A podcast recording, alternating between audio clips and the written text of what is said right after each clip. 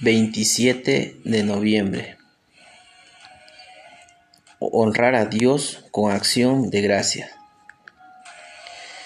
La doctora no se mostraba preocupada a pesar de estar hablando con mi esposa a quien acababan de diagnosticarle cáncer.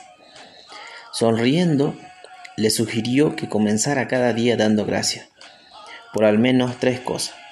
Ella estuvo de acuerdo, ya que sabía que la gratitud abre el corazón para hallar ánimo en la bondad de Dios. Por eso, empieza cada día con palabras de alabanza.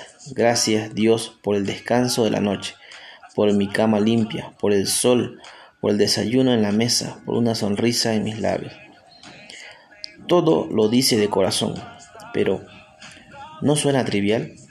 ¿Al Dios Todopoderoso le importan las cosas pequeñas de nuestra vida?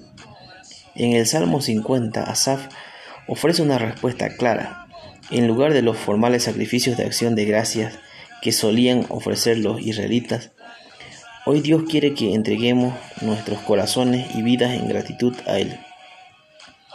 La gratitud de todo corazón ayuda a levantar el espíritu, como le sucedía a mi esposa. Entonces, cuando clamamos al Señor en el día de la angustia, Él nos libra. No sabemos si mi esposa se sanará, espiritual y físicamente durante su tratamiento de dos años, pero por ahora él se deleita en mostrarle a Dios su gratitud por su amor y por lo que Él es, redentor, sanador, amigo.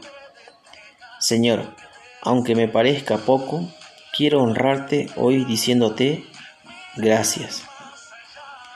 Que tengas un maravilloso día y recuerda mi gratitud a Dios es algo grandioso para Él.